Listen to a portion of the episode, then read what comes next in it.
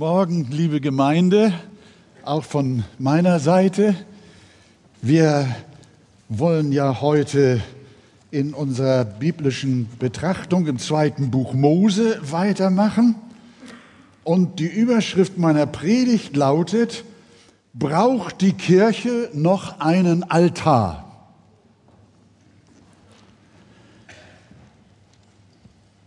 Im Internet kommentierte jemand meine erste Predigt über die Reihe der Stiftshütte, Predigtreihe Stiftshütte vor 14 Tagen mit den Worten, das hat mich nicht angesprochen. Immer das Alte Testament. Was fehlt, ist das Neue Testament. Freut ihr euch über so einen Kommentar über meine Predigt? Ich freue mich darüber. Aus einem vielleicht etwas tieferen Grund. Und ich bin mir sicher, dass es nicht nur, ich glaube, es war eine Dame, äh, ihr so ergangen ist, sondern dass so mancher gedacht, das gedacht hat. Und ich würde mich auch nicht wundern, wenn das hier auch bei uns so sein würde. Man muss nun das wieder sein? Diese langen Texte mit der Stiftschütte, Akazienholz und Gold überzogen und ja, muss das denn sein, die langen, müde machenden textlichen Beschreibungen über die Stiftschütte und ihre vielen Einrichtungen durchzupredigen? Und wir haben uns darüber ja auch so ein bisschen unterhalten. Ist das erbaulich? Hilft uns das? Ähm, macht das Sinn? Und ich sage euch nochmal, ja, es macht Sinn. Großen Sinn sogar. Natürlich müssen wir Verkündiger uns bemühen, die Stiftshütte nicht detailverliebt also zu betrachten, sondern das Große und das Ganze zu sehen, wiewohl der Text ja sehr ins Detail geht und Gott dem Mose ja auch gesagt hat, bis ins Detail, wie er alles im Einzelnen anfertigen soll und anfertigen lassen soll. Aber es geht letzten Endes darum, welche Botschaft verkündigt die Stiftshütte. Was will sie den Israeliten sagen? Aber noch mehr heute, was will sie uns sagen? Bist du interessiert daran, was Gott dir in der Bibel über die Hütte Gottes sagen möchte, die Zelthütte Gottes, die Stätte der Begegnung? Bist du interessiert, was Gott sagen will? Und tatsächlich, Sie hat etwas mit dem Neuen Testament zu tun. Es ist gerade das Neue Testament, das uns sehr viel über die Stiftshütte lehrt. So wie Gott durch die Stiftshütte mitten unter den Juden wohnte, damals in der Wüste und später in Israel, im Tempel, so wohnt er nun durch den fleischgewordenen Christus mitten in seiner Gemeinde. Und deshalb beginnt das Johannesevangelium mit einer klaren Bezugnahme auf das Zelt des Stiftshütte. Das Johannesevangelium beginnt eigentlich mit einem Bezug zur Stiftshütte. Das haben wir in den Predigten auch schon gesagt und zitiert. Das Wort, so sagt Johannes, wurde Fleisch und wohnte wörtlich, zeltete unter uns. Wie kommt er darauf zu schreiben, das Wort wurde Fleisch und zeltete unter uns? Das ist eine Anspielung auf das Zelt der Stiftshütte. So wie ihr, so wie ihr Zelt sich im Zentrum Israels Zeltlager befand, so zeltet auch Christus in der Mitte seines Volkes. Er ist unter ihnen gegenwärtig. Auch die Offenbarung erinnert uns an die Stiftshütte. Wenn sie schreibt, siehe das Zelt Gottes oder die Hütte Gottes bei den Menschen. Eine klare Bezugnahme zu dem Text aus 2. Mose 27, mit dem wir uns heute beschäftigen wollen. Siehe das Zelt Gottes bei den Menschen und er wird bei ihnen wohnen, mehr als es damals in Israel durch die Hütte gewesen ist. Und sie werden sein Volk sein und Gott selbst wird bei ihnen sein, ihr Gott. Das heißt, liebe Gemeinde, auch in der Ewigkeit werden wir bleibend an die Stiftshütte erinnert, nämlich an Christus, das Zelt Gottes, durch den der Allmächtige auch in der Herrlichkeit unter uns wohnt. Christus wohnt unter seinem Volk. Weiter lehrt sie die Stiftshütte, so wie sie mit Israel mitwanderte. So wandert auch Jesus mit seinem Volk durch die Wüste dieser Zeit.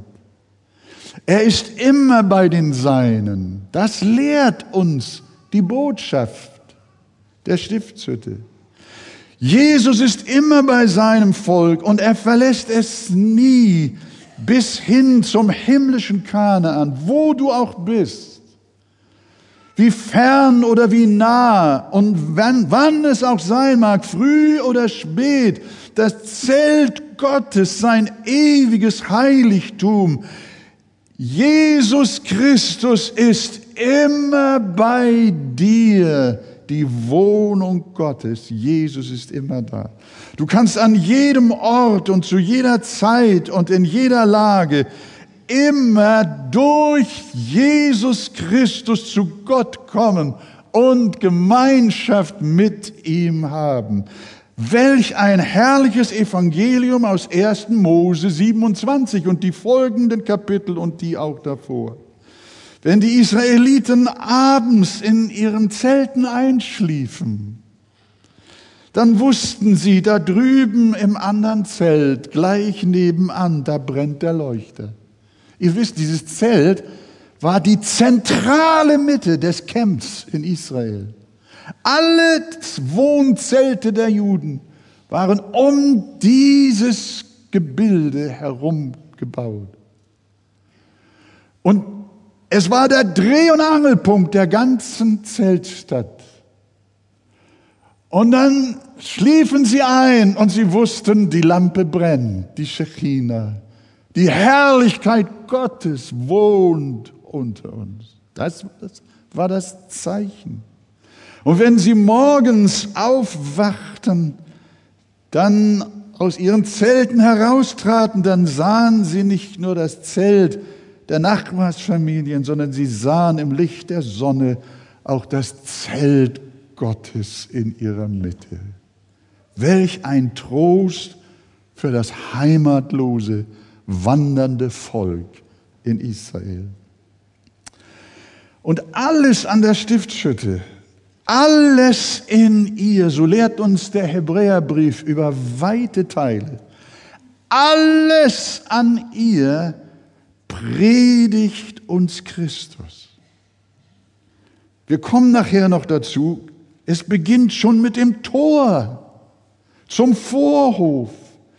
Es gibt nur ein Tor zum Heiligtum. Wer ist dieses Tor? Jesus. Er hat gesagt, ich bin die Tür. Denken wir an den Leuchter. Auch im siebenarmigen Leuchter der Stiftshütte sehen wir Jesus das Licht der Welt. Ebenso im Schaubrottisch sehen wir den Heiland, das Brot des Lebens. Wir sehen ihn auch im Vorhang zum Allerheiligsten. Darüber haben wir letztens wunderbar gehört. Der zerrissene Vorhang zeigt uns Jesus, seinen verwundeten Leib. Die Gefäße, die Geräte bis hin zu den Kleidungen der Priester, alles beleuchtet und beschreibt uns die Herrlichkeit unseres Erlösers, Jesus Christus. Das Opfer auf dem Brandopferaltar, auch darin wird Jesus gespiegelt, der hohe Priester in der Stiftshütte. Auch er ist ein Bild auf Jesus. Wir sehen die Stiftshütte als Ganzes und auch jedes Detail. Überall wird uns Jesus gezeigt. Hast du das verstanden?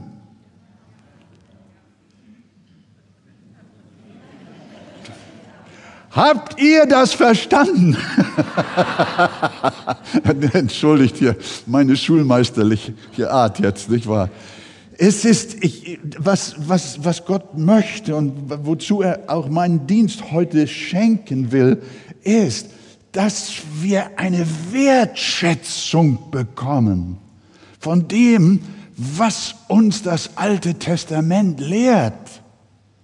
Es lehrt uns nichts über vergangene, nichtssagende Sachen, sondern es lehrt uns die Herrlichkeit Jesu Christi.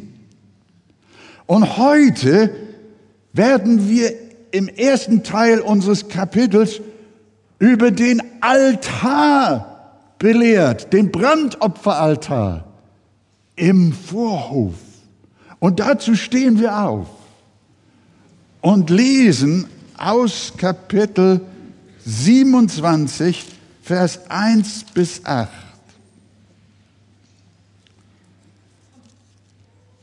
2. Mose 27, Vers 1 bis 8. Und du sollst einen Altar machen von, oh, pass mal auf, würdet ihr so freundlich sein, oben in der Regie, jetzt das erste Bild nochmal einzublenden, dass wir nochmal, gucke mal, Vielleicht kann man da hinten ein bisschen ausmachen. Das Licht ein bisschen dunkler machen. Vielen Dank. Könnt ihr den Altar da in dem Vorhof sehen? Ihr seht jetzt den Vorhof, die weiße Umzäunung, vorne das Tor. Das Licht war schon ganz gut aus. Und dann seht ihr dahinter das, das, das Zelt Gottes das Heiligtum und da ist ja der Vorhang drin, hinten das Allerheiligste. Und hier im Vorhof als erstes, wenn man reinkam durch das dann offene Tor, ist dieser große sogenannte Brandopferaltar. Und jetzt gucken wir in das Wort. Und du sollst einen Altar machen von Akazienholz, fünf Ellen lang und fünf Ellen breit, dass er viereckig sei und drei Ellen hoch. Du sollst Hörner an seine vier Ecken machen. Seine Hörner sollen aus ihm hervorgehen und du sollst ihn mit Erz überziehen. Mache Aschentöpfe, Schaufeln, Sprengbecken, Gabel und Kohlenpfannen. Alle seine Geschirre sollst du von Erz machen. Du sollst ihm auch ein ehernes Gitter machen, wie ein Netz, und sollst an das Gitter vier eherne Ringe an seinen vier Ecken machen und sollst dasselbe unter die Einfassung des Altars setzen, unterhalb, und das Gitter soll reichen bis zur halben Höhe des Altars und sollst Stangen machen für den Altar von Akazienholz mit Erz überzogen und sollst die Stangen in die Ringe stecken, dass die Stangen an den beiden Seiten des Altars seien, damit man ihn tragen kann. Von Tafeln sollst du ihn machen, inwendig hohl, wie dir auf dem Berge gezeigt worden ist, so sollst du den Brandopferaltar machen. Also nehmen wir Platz und schauen mal. Der Altar war fünf Ellen mal fünf Ellen im Quadrat, das heißt zwei Meter fünfzig mal zwei Meter fünfzig und mal ein Meter fünfzig hoch. Allerdings auf einer Anhöhe. Er bestand aus Akazienholz, war mit Kupfer bzw. Eisenerz überzogen. Im Innern war ein Rostgitter. Vielleicht kann man das mal jetzt das erste Einzelbild nehmen. Im Innern war ein Rostgitter, auf das die Opfertiere gelegt wurden. Und dann war an den vier Ecken jeweils ein Horn angebracht. Und diese Hörner am Altar boten jedem, der diese Hörner ergriff, Asyl im Heiligtum, wenn jemand auf der Flucht war konnte er in diesen Vorhof fliehen und sobald er die Hörner des Altars genommen hat, dann wurde erstmal innegehalten bezüglich seiner Verfolgung und Verurteilung. Das können wir ein besonderes Beispiel dazu haben in 1. Könige 15. Die Hörner sind möglicherweise auch dafür da, das Opfer zu binden. Das lehrt uns der Psalm 118. Auf diesem Altar wurden insbesondere vier Arten von Opfer gebracht. Brandopfer, Speisopfer, Friedensopfer, das Sündopfer und Schuldopfer, beziehungsweise Schuldopfer. Der zehnte Teil dieser Opfer, besonders des Dankopfers oder Friedensopfers, stand den Priestern zu, dass sie davon essen und sich ernähren konnten. Das ist nicht unwichtig zu erwähnen. Es stellt sich nun die Frage, inwiefern wir den Altar als ein Bild auf Christus sehen können, auch den Altar. Dass das Opfer ein Gleichnis auf Jesus ist, ist für uns relativ leicht zu verstehen. Aber auch der Altar, bildet der Altar auch Jesus ab? Der hohe Priester, natürlich bildet er Jesus ab. Das Opfer, natürlich bildet es Jesus ab. Aber auch der Altar? Ja, die Bibel sagt es uns. Wir wissen es zunächst einmal von dem Wesen des Altars her. Das Wesen des Altars trägt eine Botschaft. Was predigt der Altar? 1500 Jahre predigte er jedem Anbeter in Israel. Du kannst nicht in Gottes Gegenwart kommen ohne ein Opfer. 1500 Jahre, erst in der Wüste und später in Jerusalem, wurde dem Volk Gottes gelehrt, Tag für Tag, immer und immer wieder, wenn jemand zu Gott kommen wollte, zu seinem Heiligtum, in Gemeinschaft mit ihm, dann predigt der Altar, vielleicht nehmen wir das nochmal, das Gesamtbild von der Stiftshütte. Dann predigt der Altar, du kommst nicht weiter zu Gott, zum Heiligen oder gar Allerheiligsten. Da ist erst der Altar. Du kannst nicht zu Gott kommen ohne ein Opfer. Der Altar predigt den Grundsatz, alle Dinge werden durch Blut gereinigt und ohne Blutvergießen geschieht keine Vergebung. Hebräer 9, Vers 22. Wenn die Israeliten in den Vorhof kamen, dann sahen sie als erstes den großen Opferaltar. Der sprang ihnen ins Auge und sie wussten, ich kann keine Gemeinschaft mit Gott haben ohne Blut. Das mag heute vielen sogenannten modernen Menschen aufstoßen. Aber wir können das leider nicht ändern. Wenn du meinst, es besser zu wissen, dass du ohne Blut zu Gott kommen kannst und ohne Blut ihn anbeten kannst, dann bleibst du draußen.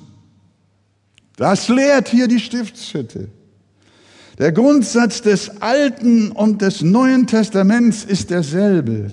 Ohne Sühne für unsere Sünde gibt es keinen Zugang zu Gott, keine Gemeinschaft, keinen Frieden mit Gott. Dann bleiben wir eben verlorene Sünder, wenn wir nicht anerkennen, dass wir nicht ohne ein Opfer und ohne vergossenes Blut zu Gott kommen können, bleiben wir ohne Gott. Und darum sagt der Hebräerbrief, Hebräer 13, Vers 10. Und da haben wir jetzt das biblische, den biblischen Beleg dafür, dass Jesus der Altar ist.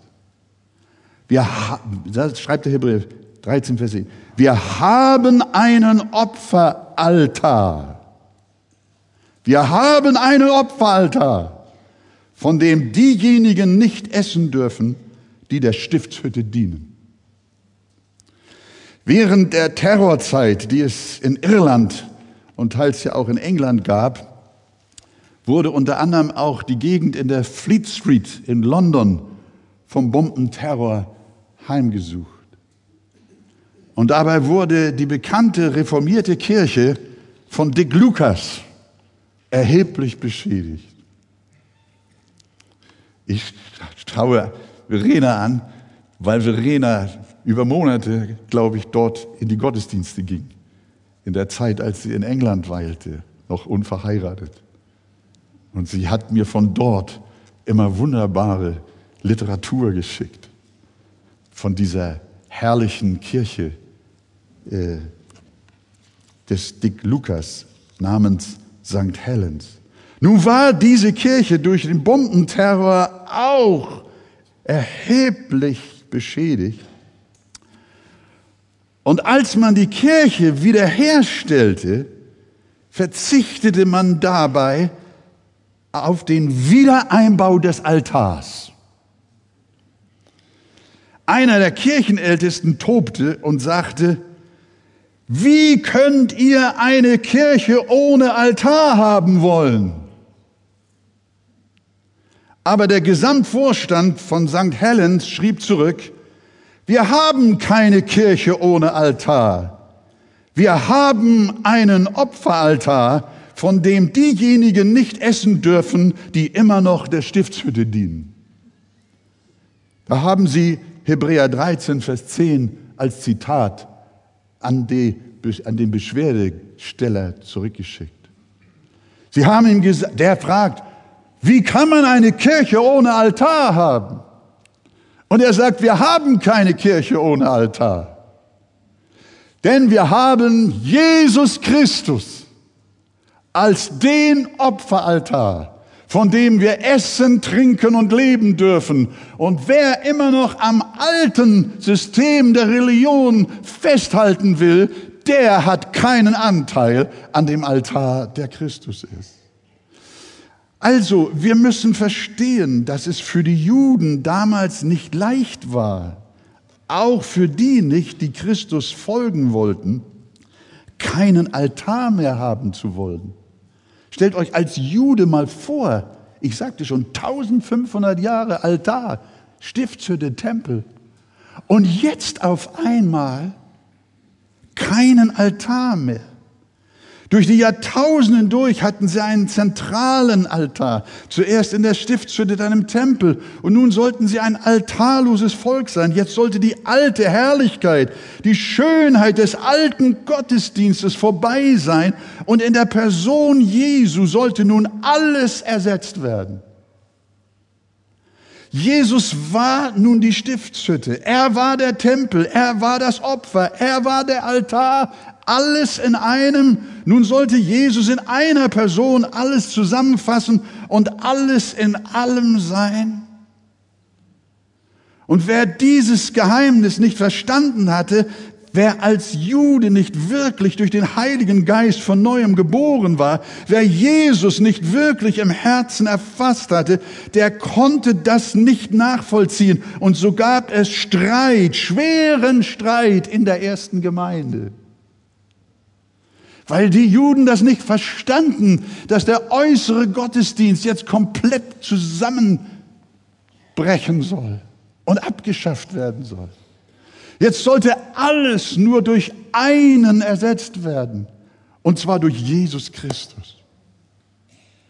Als Jesus sich zum Tempel erklärte, der abgerissen nach drei Tagen wieder aufgebaut werden würde, war die Empörung riesengroß. Ihr wisst, wegen dieses Themas musste Stephan durch Steinigung sterben. Den haben sie umgebracht, weil Stephan dieser Wahrheit nachging und nachfolgte. Der Tempel, den wir haben, ist nicht von Händen, mit, von Menschenhänden gemacht, sondern den Tempel, den wir haben, ist Jesus Christus. Und der Heiland selbst hat ja auch gesagt, diesen Tempel werdet ihr ab, wird abgerissen und in drei Tagen wird er auferbaut werden. Und er stellte sich selbst als der Tempel Gottes dar. Jesus hatte ihnen schmerzlich sagen müssen, dass die Zeit der äußeren Gottesdienste, des äußeren Tempels und des Altars vorbei sind und auch nicht wiederkommen wird. Und auch im Himmel wird es keinen Tempel mehr geben. Was für ein Phantomschmerz müssen jüdische Menschen und oft auch christliche Menschen haben, die aus katholischer, evangelischer Kirchen Altartradition kommen und auf einmal sagen in eurer Kirche, in eurer Kirche ist ja kein Altar. Denn der Herr, Gott der Allmächtige, ist ihr Tempel und das Lamm. Offenbarung 21, Vers 22. Darum fragt man sich, warum es in Kirchengebäuden immer noch Altäre gibt. Ich bin auf die Seite der EKD gegangen und habe unter anderem folgende Erklärung für die heutigen Altäre in ihren Kirchen gefunden. Menschen bauten Altäre schon immer an Orte, so heißt es dort. Menschen bauten Altäre schon immer an Orte, an denen nach ihrer Überzeugung Gott anwesend war. Und jetzt, der Altar ist darum der Mittelpunkt einer Kirche. Er steht meistens im vorderen Teil der Kirche, sodass sich alle Blicke auf ihn richten. Weil der Altar an die Gegenwart Gottes erinnert, verneigen sich viele Menschen vor ihm, wenn sie die Kirche betreten. Auf einer anderen Webseite konnte ich unter anderem lesen, in katholischen und orthodoxen Gottesdiensten wird der Altar mit einem Kuss begrüßt. Und mit einem Kuss nimmt man zum Schluss wieder Abschied. Man umschreitet den Altar auch und verehrt ihn mit Weihrauch. Ja, das ist Bilderdienst. Aber mit Jesus ist die Zeit der Bilder vorbei. Mit ihm ist die Wirklichkeit gekommen. Er ist die Erfüllung aller Symbole. Die Neigung auch heute ist groß, Gottesdienste wieder für die Augen zu machen, aber nicht für die Seele. Sie materiell zu gestalten, aber nicht durch den Heiligen Geist. Jesus aber ist die Erfüllung aller Symbole. Er selbst ist unser Altar, der das Feuer des Zornes Gottes für uns getragen und ihm uns zu gut auch standgehalten hat. Darum beten wir nicht mehr mit Hilfe von Altären, Ikonen oder Kruzifixen an, sondern wir beten im Geist und in der Wahrheit an. Und darum gibt es auch in der Arche keinen Altar. Seid ihr einverstanden? Das ist eine wichtige Aussage, das hat Bedeutung. Und trotzdem haben wir einen Altar, einen herrlichen Altar und der ist Jesus. Manchmal machen Christen, und ich kann das verstehen, manchmal sagen Menschen, das hörst du auch manchmal in Predigten oder in Gesprächen, da sagt man, das Kreuz ist das Altar, ist der Altar. Das sagt die Bibel nicht. Spurgeon hat gesagt, das Kreuz ist nicht der Altar, sondern das Kreuz ist ein Galgen. Die Bibel lehrt uns, dass Christus sich durch sich selbst geopfert hat. Christus ist nicht durch das Holz geopfert, sondern Christus ist ein Opfer durch den ewigen Geist, durch sich selbst. Manche sagen, mein Herz soll ein Altar sein. Das ist auch gut gemeint. Aber das sagt uns nicht die Bibel. Sondern die Bibel lehrt uns, der Altar, unser Altar ist Jesus Christus. Denn in der Schrift lesen wir nur vom Tisch des Herrn. Und wir finden in der Bibel nirgendwo dass der Tisch Altar genannt wurde. Denn Christus allein ist alles für uns. Priester, Opfer und Altar zugleich. Er ist die bessere, die größere Stiftshütte. In diese Richtung geht auch Jesus. Wollen wir das mal nochmal verfolgen? In diese Richtung geht auch Jesus, wenn er zum Thema Schwören äh, äh, kommt bei den irrenden Schriftgelehrten und Pharisäern und ihnen sagt, was sagt er in Matthäus 23, Vers 19? Ihr Narren und Blinden, was ist denn größer, das Opfer oder der Brandopferaltar? Also Jesus nimmt hier auch wieder Bezug auf die Stiftshütte. Was ist denn größer, fragt er, das Opfer oder der Brandopferaltar, der das Opfer heiligt? Im Alten Testament 2. Mose 29 lehrt uns, dass der Altar hochheilig angesehen werden sollte Und alles, was mit dem Altar in Berührung kommt, das wird heilig sein. Der Altar hat also eine heiligende Wirkung. Und darum sagt Jesus auch, ich heilige mich selbst für sie. Jesus als Altar heiligt sein eigenes Opfer darauf. Das ist die eine Seite. Aber das, was für uns daraus entspringt, das ist jetzt ganz wichtig. Wenn wir uns Gott weihen wollen, liebe Herzen, liebe Freunde, wenn wir uns Gott weihen wollen und unser Opfer angenehm vor ihm sein soll, dann müssen wir unser Leben auf den Altar Gottes legen. Und der heißt Jesus. Noch einmal. Wenn wir uns Gott weihen wollen und unser Opfer angenehm vor ihm sein soll, dann müssen wir unser Leben auf den Altar Gottes legen. Und der heißt Jesus. Es gibt Menschen, die wollen Gott gern etwas geben aber ohne es durch Christus heiligen zu lassen. Manchmal heißt es, dass Nichtgläubige doch auch Gutes tun. Was würdest du sagen? Tun Nichtchristen, die Jesus nicht in ihrem Herzen haben, tun die auch Gutes? Tun ungläubige Menschen auch Gutes? Behaltet das mal für euch besser. Sie spenden doch für Notleidende und überbieten sich auf Spendengalen mit noblen Wohltaten. Sie müssen doch gut vor Gott dastehen. Manche Christen tun nicht so viel wie Nichtchristen. Können die Nichtchristen deshalb auf Gott hoffen? Nein. Und vor diesem Hintergrund ist Gutes tun im Unglauben nicht wirklich im Sinne Gottes Gutes tun. Sie geben nämlich an Christus vorbei. Habt ihr verstanden? Sie geben, aber sie geben es nicht auf den Altar, der Christus ist, den Gott bestimmt hat damit unsere Opfer überhaupt wohlgefällig werden.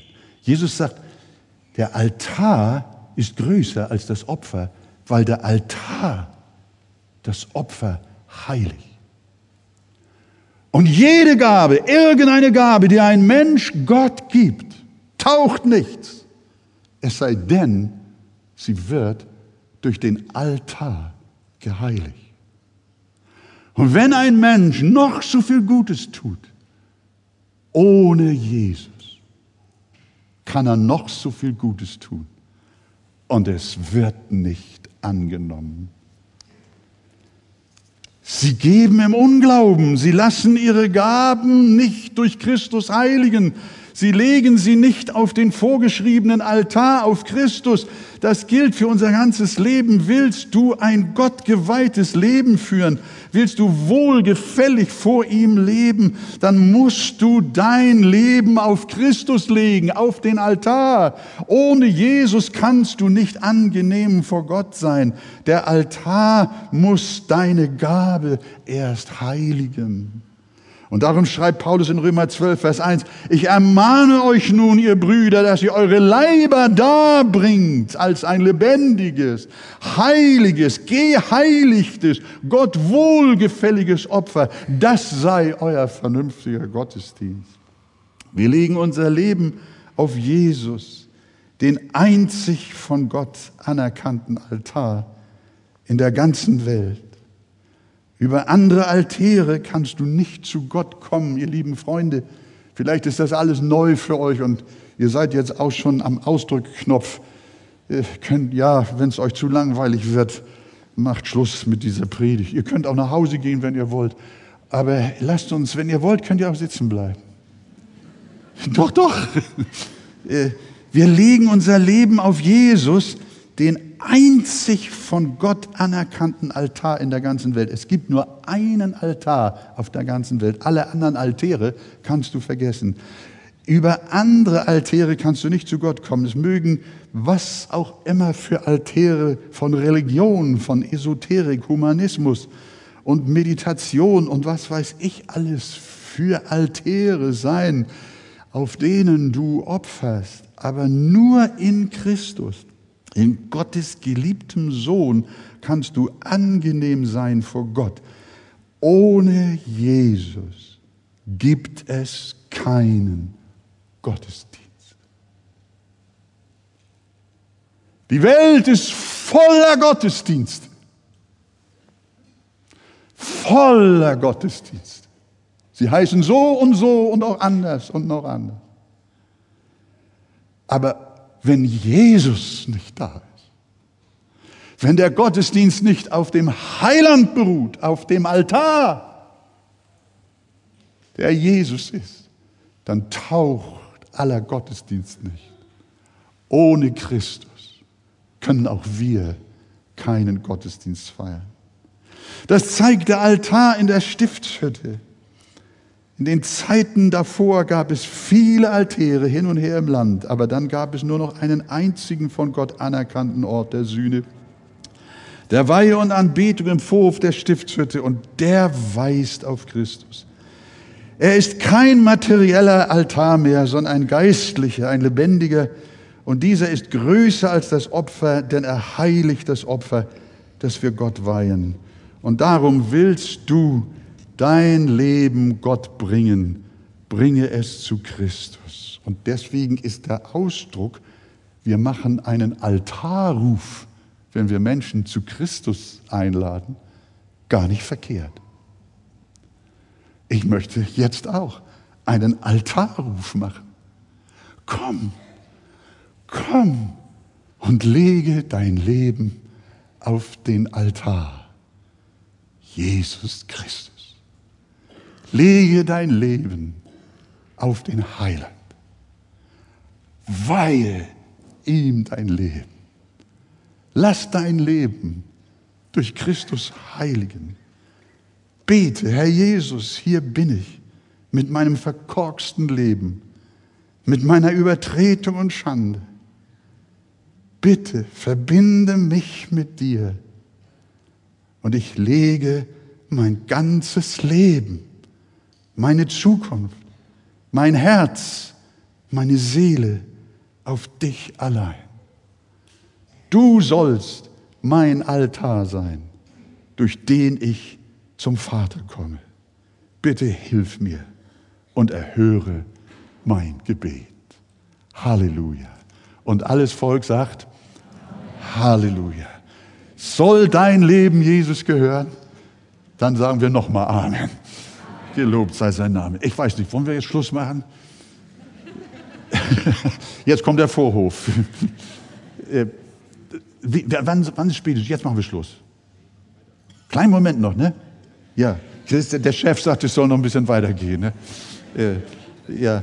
Dann, dann, dann, dann steht noch mal auf zusammen.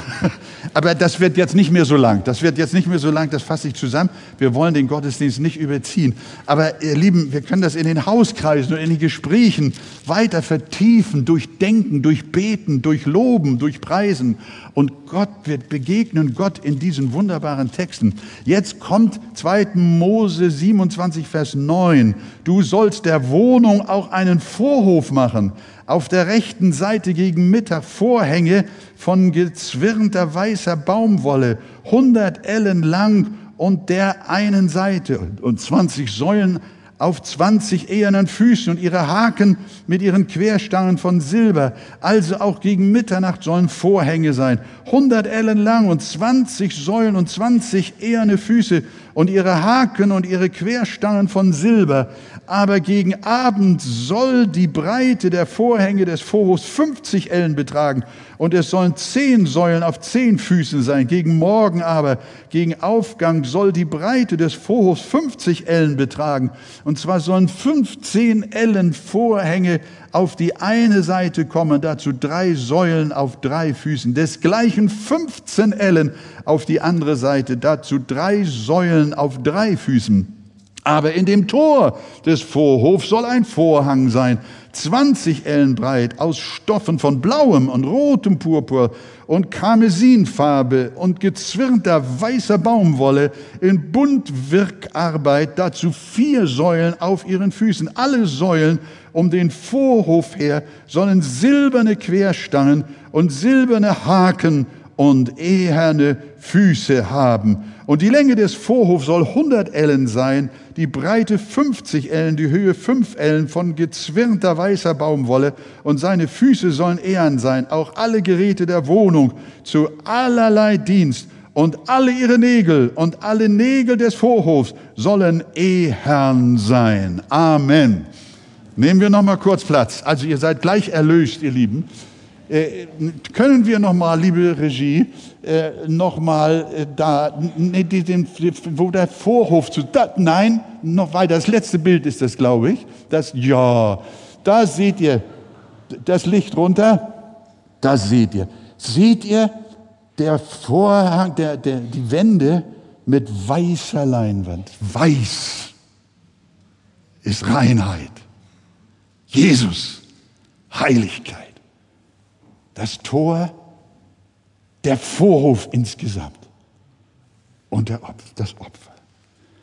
Die Umzäunung der Stiftshütte war auf Meter berechnet, 25 Meter breit, 50 L lang, jemand sagte ungefähr drei Tennisplätze. Und sie war circa 2,25 Meter hoch und bestand aus undurchsichtigen weißen Leinenvorhängen. Wer in den Vorhof hineinkam, der sah einen weißen, hellen Raum. Der Vorhof um das Heilige und das Allerheiligste herum bildete den Teil der Stiftshütte, dem das Volk Gottes für Opfer und Gottesdienst, Dank und Anbetung zugänglich war. Da konnten die Menschen hingehen, die Juden, die Israeliten, in das Heilige nur die Priester und in das Allerheiligste nur der hohe Priester. Jeder, der an der Pforte dem circa neun Meter breiten Tor ein Gott wohlgefälliges Opfertier mitbrachte, der durfte hinein. Wer sich weigerte, ein gültiges Opfer mitzubringen, der musste draußen bleiben. Welch ein deutliches Zeichen auf das Evangelium. Der Vorhof, später auch mehrere Vorhöfe, im Tempel in Jerusalem besonders. Der Vorhof, die Vorhöfe waren über Jahrhunderte, Jahrtausende hindurch der Sehnsuchtsort der Juden. Der Vorhof bedeutete für sie Freude, Gottesbegegnung, Erfüllung, Glück, Gottesdienst. Und darum sangen die Psalmisten diese berühmten Worte. Ihr kennt sie alle. Wegen der Zeit nehme ich nur kurz drei. Psalm 84, meine Seele verlangt und sehnt sich nach den Vorhöfen des Herrn. Mein Leib und Seele freuen sich in dem lebendigen Gott. Denn ein Tag in deinen Vorhöfen ist besser als sonst tausend. Ich will lieber an der Schwelle im Haus meines Gottes stehen, als wohnen in den Zelten der Gottlosen. Halleluja. Oder auf Psalm 65, Vers 5. Wohl dem, den du erwählt hast und zu dir nahen lässt, dass er wohne in deinen Vorhöfen. Wir werden uns sättigen von den Gütern deines Hauses, deines heiligen Tempels. Und Psalm 100, Vers 4 zuletzt. Geht ein zu seinen Toren mit Danken, zu seinen Vorhöfen mit Loben. Dankt ihm und preist seinen Namen. Auch der Vorhof steht für Jesus. Er ist unser Gottesdienst. Er ist unsere Anbetung. Er hat uns die Tür zu Gott aufgemacht. Er hat uns eingeladen, kommt her zu mir, die ihr mühselig und beladen seid. Ich will euch erquicken. Und so wie der Vorhof der Weg zum Allerheiligsten ist, so ist Jesus unser Weg zum Herzen des Vaters. In ihm, in unserem Herrn Jesus, genießen wir auch unsere Gottesdienste und unsere Versammlungen. Die Versammlung, die Gemeinde des Herrn können wir, ist, der ist, der, Jesus ist das Haupt seiner Gemeinde und die Glieder, sie bilden sein Leib und wir mit ihm zusammen sind die Versammlung und die Herrlichkeit Gottes. Der Vorhof steht für die Gemeinde. Sie ist unser schönster Platz auf Erden. Hallo? Nochmal dasselbe. Die Gemeinde, der Vorhof war der schönste Platz auf Erden. In der Gemeinschaft der Heiligen begegnen wir dem Herrn und werden durch den Heiland geheiligt und bereitet für das Allerheiligste, nämlich den Eingang zur ewigen Herrlichkeit bei Gott. Ja, die Stiftshütte ist eine wunderbare Predigerin des Evangeliums. Sie zeigt uns die Ehre und Herrlichkeit unseres Erlösers. Und dafür wollen wir Gott hochpreisen. Und alles Volk sagt Amen. Nun kommt der dritte Teil. Nein, ihr Lieben, ganz zum Schluss. Vers 20 und 21, bleibt sitzen. Gebiete auch den Kindern Israel, dass sie zu dir bringen lauteres gestoßenes Olivenöl für den Leuchter, um beständig Licht zu machen. In der Stiftshütte außerhalb des Vorhangs, der vor dem Zeugnis hängt, sollen Aaron und seine Söhne es zurichten, vom Abend bis zum Morgen vor dem Herrn. Das ist ein ewiger Gebrauch, der von den Kindern Israel jederzeit zu beobachten ist. Hier geht es um das Licht für den Leuchter. Es sollte durch reines und raucharmes Olivenöl entzündet werden und brennen die ganze Nacht. Das ist ein wunderbares Bild auf Gott, den Heiligen Geist. Und so wie Jesus das Licht der Welt ist, so soll auch die Gemeinde leuchten und voll Heiligen Geistes sein. Also, liebe Gemeinde, wir sehen, wie köstlich das Alte Testament ist, wenn wir es im Lichte Jesu Christi lesen. Das Alte Testament hilft uns durch seine Bilder und Gleichnisse, das Evangelium zu verstehen.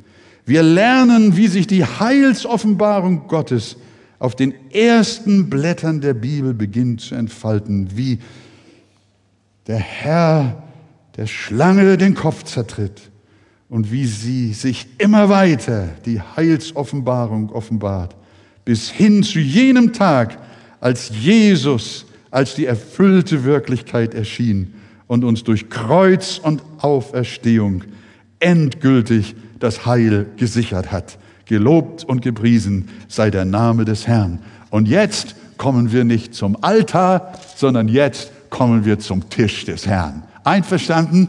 Gelobt sei Jesus Christus. Amen.